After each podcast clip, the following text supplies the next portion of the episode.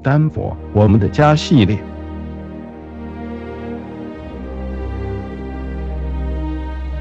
维肯、布拉肯和诺特驾着一个木质鞋航行，航行在如水晶灯般的河流、露水聚集而成的海洋。月亮公公问这三个小不点：“你要去哪里？你们的愿望是什么？”我们来这里捕鱼，用金做的网，用银做的网，捕捉在这美丽的大海里生活的鱼儿。现在合上眼睛，听妈妈唱着，你们在航程里会看到无比精彩的景象。那些美丽的点点滴滴，在这个薄雾覆盖的海上，让月亮公公带着你们三人航行。维肯、布拉肯和诺特，这一首在美国耳熟能详、原名《荷兰催眠曲》的童谣，从1889年起就陪了无数的孩童们进入充满想象、神奇的梦乡。这首美国童诗作家尤金·费尔德最为人所知的作品，曾被编曲作为童谣，也曾被拍成卡通短片，是一代代人成长中天真无邪的回忆。您知道吗？被誉为孩童诗人的尤金·费尔德，其实和丹佛还蛮有渊源的。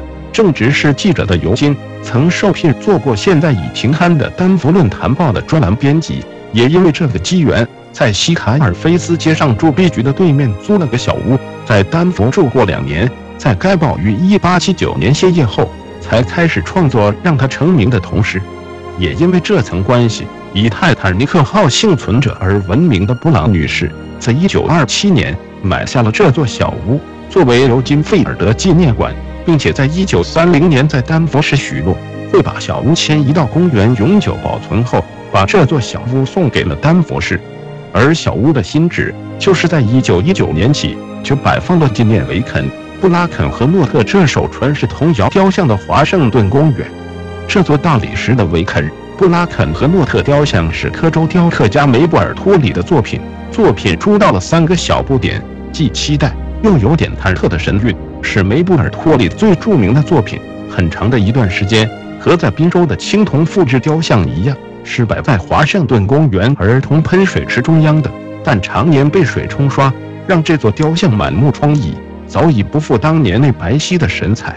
为了更好的保存，华盛顿公园把这座雕像复原后，从喷水池搬到了已经作为图书馆的尤金·费尔德故居新址旁。直至今日，时过境迁，相信已经没有多少人在经过故居和雕像时，还会记得他们的故事。